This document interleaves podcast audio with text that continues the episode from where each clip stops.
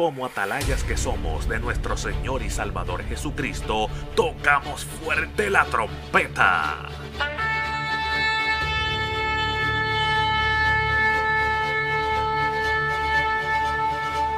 Con mensajes de alerta, somos Aplastado Podcast.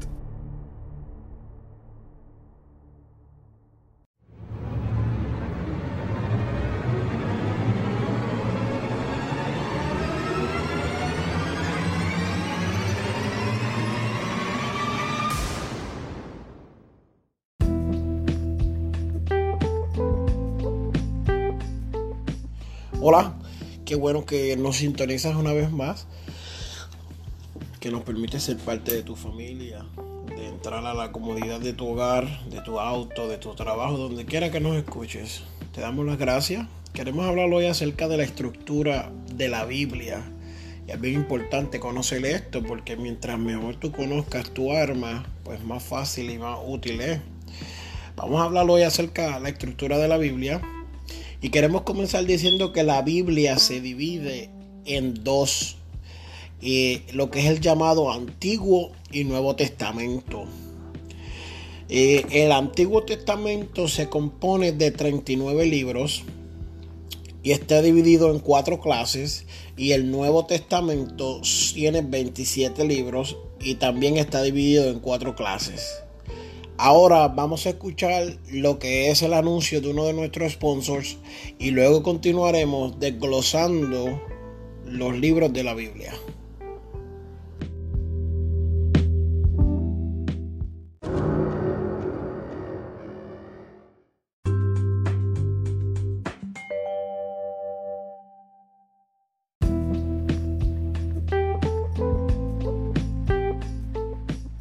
Ok, muy bien. Bueno, la primera división que tiene el Antiguo Testamento es lo que se conoce como la ley o el Pentateuco. Estos son los primeros cinco libros que son compuestos desde Génesis hasta Deuteronomio. Sería Génesis, Éxodo, Levíticos, Números y Deuteronomio. Estos cinco libros son los que tratan acerca de la creación y la ley. Luego de eso vamos a ver lo que se llaman los históricos o los de historia. Está compuesto por 12 libros y comienza desde Josué y termina en Estel. Contienen la historia del pueblo escogido de Israel. Estos serían Josué, jueces, Ruth, primera de Samuel, segunda de Samuel, Primera de Reyes, Segunda de Reyes, Primera de Crónicas, Segunda de Crónicas, Esdras, Nehemías y Esther. Luego del de la historia vienen los libros de la poesía. Estos cinco libros son desde Job hasta Cantares y son llamados poéticos debido al género de su contenido y no por otra razón. Estos libros se componen por el libro de Job, Salmos, Proverbios, Eclesiastés y Cantares. Luego tendremos el libro, eh, eh, la división de profecía. La profecía tiene 17 libros de Isaías a Maglaquías. Estos 17 libros están subdivididos en dos grupos. Lo que le dicen los profetas mayores, que son los cinco libros de Isaías a Daniel, y los profetas menores, que son 12 libros de Oseas a Malaquías. Los nombres mayores y menores se refieren al volumen de materia de los libros y a la extensión del ministerio profético. En la Biblia hebrea, nuestro Antiguo Testamento, la división de los libros es muy diferente, como ya dijimos. Estos libros son Isaías, Jeremías, Lamentaciones, Ezequiel y Daniel, que serían los primeros los profetas mayores, y luego los profetas menores. Dentro de la subdivisión de profecía estarían Oseas, Joel, Amós, Abdías, Jonás, Miqueas, Nahum, Habacuc, Sofonías, Ageo, Zacarías y Malaquías. Vamos a terminar esto por esta parte y luego empezaremos con el Nuevo Testamento.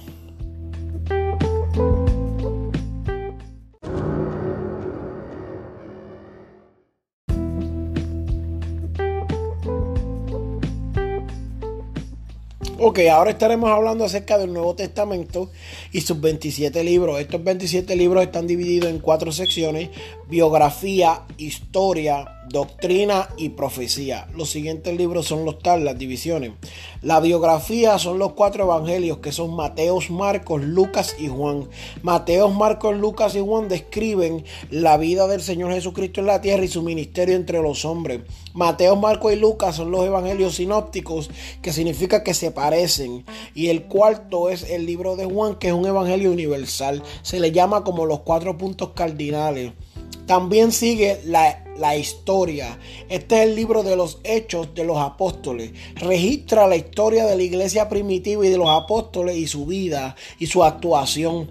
El libro muestra que el secreto del progreso de la iglesia es la vida plena en el Espíritu Santo cuando somos cristianos. Cuando buscamos el de las doctrinas, vemos que son 21 libros y estos son llamadas epístolas o cartas que comienzan desde Romanos y terminan en Judas. Unas son dirigidas a la iglesia, otras a individuos. Las siete que van desde Santiago a Judas son llamadas universidad, universales o generales. Y estas son las siguientes. Romanos, Primera de Corintios, Segunda de Corintios, Gálatas, Efesios, Filipenses, Colosenses, Primera de Tesalonicenses Segunda de Tesalonicenses se llaman como la carta a la iglesia. Primera de Timoteo, segunda de Timoteo y Tito se conocen como cartas a pastores o cartas pastorales. Filemón fue una carta escrita para una persona en específico y Hebreo fue una carta escrita para el, para el pueblo hebreo. Santiago, Pedro 1, Pedro 2, primera de Juan, segunda de Juan, tercera de Juan y Judas fueron otras epístolas que escribieron otras personas. Eh, eh, es de, bastante importancia entender que muchas personas eh, creen que todo fue escrito por una misma persona, pero en este, en este periodo de tiempo Pablo escribió un, gran número de libros, aleluya, del, del Nuevo Testamento. Y terminamos con el libro de la profecía. ¿Cuál es este? Pues el libro de revelaciones o el libro de Apocalipsis. Esta palabra significa literalmente revelación. Trata de regreso personal del Señor Jesús a la tierra. Esto es su revelación, su manifestación visible. El Apocalipsis es la contrapartida del Génesis. Como el Génesis comienza, el Apocalipsis termina. En este se, se narra cómo ha comenzado todo. En el otro, cómo terminará todo. Así que estas son las divisiones y sus subdivisiones de lo que es la estructura de la Biblia.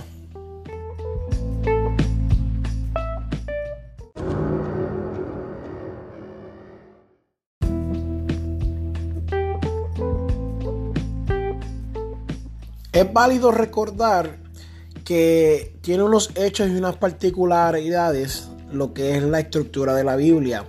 Los libros de Estel y Cantares no hablan de Dios. No lo sabía. Ah, pues te enteraste ahora. Sin embargo, su presencia es algo que tú no puedes negar en dichos libros. Qué terrible, ¿verdad? Especialmente en los episodios milagrosos de Estel. Wow. Como Cantares describe la relación de la iglesia y de Dios. Ah, tú no estás entendiendo. Vamos a seguir, vamos a seguir. En la Biblia hay 8000 menciones de Dios entre sus diversos nombres y 177 menciones de Satanás con sus diversos nombres. ¡Wow! Terrible. La venida del Señor está mencionada 1845 veces. 1527 en el Antiguo Testamento y 318 en el Nuevo Testamento. Entonces te pregunto a ti, ¿no es un asunto serio para meditarlo? Hmm. El Salmo 119 tiene en hebreo 22 secciones de 8 versículos cada una. El número 22 corresponde a las letras del alfabeto hebreo. Cada una de las 22 secciones inicia con una letra del mencionado alfabeto y en cada sección de todos los versículos comienzan con la letra de la respectiva sección. Un caso parecido se encuentra en el libro de lamentaciones de Jeremías.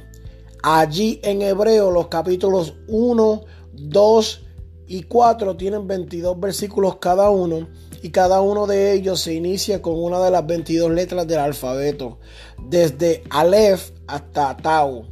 Sin embargo, en el capítulo 3 tiene 66 versículos y cada tres de ellos inician con la misma letra del alfabeto. Hay otros casos similares en la estructura de la Biblia. Esto jamás podría ser obra al azar. Por ejemplo, el Salmo 22 es alfabético. Cada uno de sus versículos se corresponde con una letra hebrea. El libro de Isaías es una Biblia en miniatura. Tiene 66 capítulos que se corresponden con los 66 libros de la Biblia. La primera parte tiene 39 libros que se corresponden con el mensaje del Antiguo Testamento y la segunda parte tiene 27 capítulos que hablan de consuelo, promesa y salvación, que se, que se corresponden con el mensaje del Nuevo Testamento. El Nuevo Testamento termina hablando de un cielo nuevo y de una tierra nueva. Lo mismo ocurre al final de Isaías 66, 22. El mismo nombre de Isaías tiene semejanza con el de Jesús. En su significado, Isaías quiere decir salvación de Jehová y Jesús, Jehová es salvación. ¡Wow, qué poderoso! La frase no temas se encuentra 365 veces en toda la Biblia, lo que te da una para cada día del año. El capítulo 19 de, Segunda de Reyes es idéntico al 37 de Isaías. El Antiguo Testamento termina con la palabra maldición y el Nuevo Testamento concluye con la gracia de nuestro Señor Jesucristo. La, la, Biblia fue el primer libro impreso en el mundo después de la invención de la imprenta, lo que ocurrió en 1452 en Maguncia, Alemania. Los números 3 y 7 predominan admirablemente en toda la Biblia. El nombre de Jesús aparece en el primer y en el último versículo del Nuevo Testamento.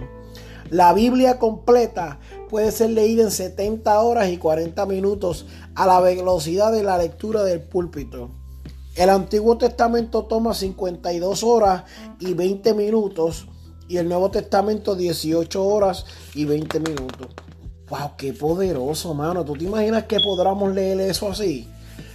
Wow. Quería decirte, ¿verdad? Que es bien importante que leamos la Biblia. Léela. Léela, es bien importante. Disfrútala. Hay gente que la lee como el papagayo y la lee corriendo y ay, y para aquí y para allá. Mira, no, léela, disfrútala, gózatela. Si no te la estás gozando, estás teniendo un problema, estás perdiendo el tiempo realmente. Tú sabes lo delicioso que es encontrar perlas dentro de la Biblia. Wow. No tengo palabras para describirte cómo yo me siento cuando leo la Biblia. Me ministra, me sana, me rompe. Así que yo te, pues, a través de esta, de esta, de este episodio quiero hacerte el llamado. Vamos a, vamos a leer la Biblia, ya que sabes la estructura, ya que sabes su organización.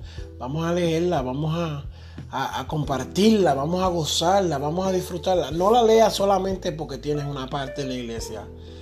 Léela porque te va a ministrar a tu vida.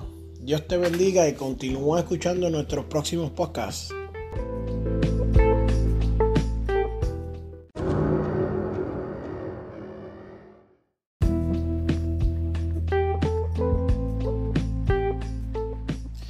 Bueno, ya llegamos al final y quiero hacerle unas menciones aquí. Quiero agradecerle al pastor Antonio Gilberto, un licenciado en teología, además de en letras y pedagogía. Es uno de los teólogos brasileños más reconocidos por su estilo detallado en la enseñanza bíblica este hombre fue nombrado miembro de la junta directiva de Global University en los Estados Unidos. Tremendo.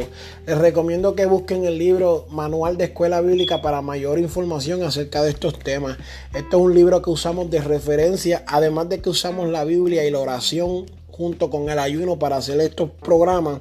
También estos libros nos ayudan mucho en el contenido y la definición de lo que estamos hablando. Usamos muchas referencias de aquí porque ya lo hemos verificado y entendemos que es verídico y es bíblico.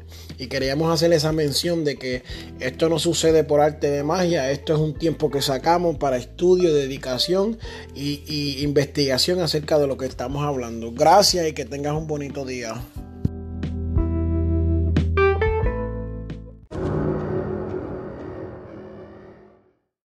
Este programa fue presentado por Aplastado Podcast, porque como atalayas que somos de nuestro Señor y Salvador Jesucristo, tocamos fuerte la trompeta. con mensajes de alerta y sin ningún temor, porque si Dios con nosotros, ¿quién contra nosotros?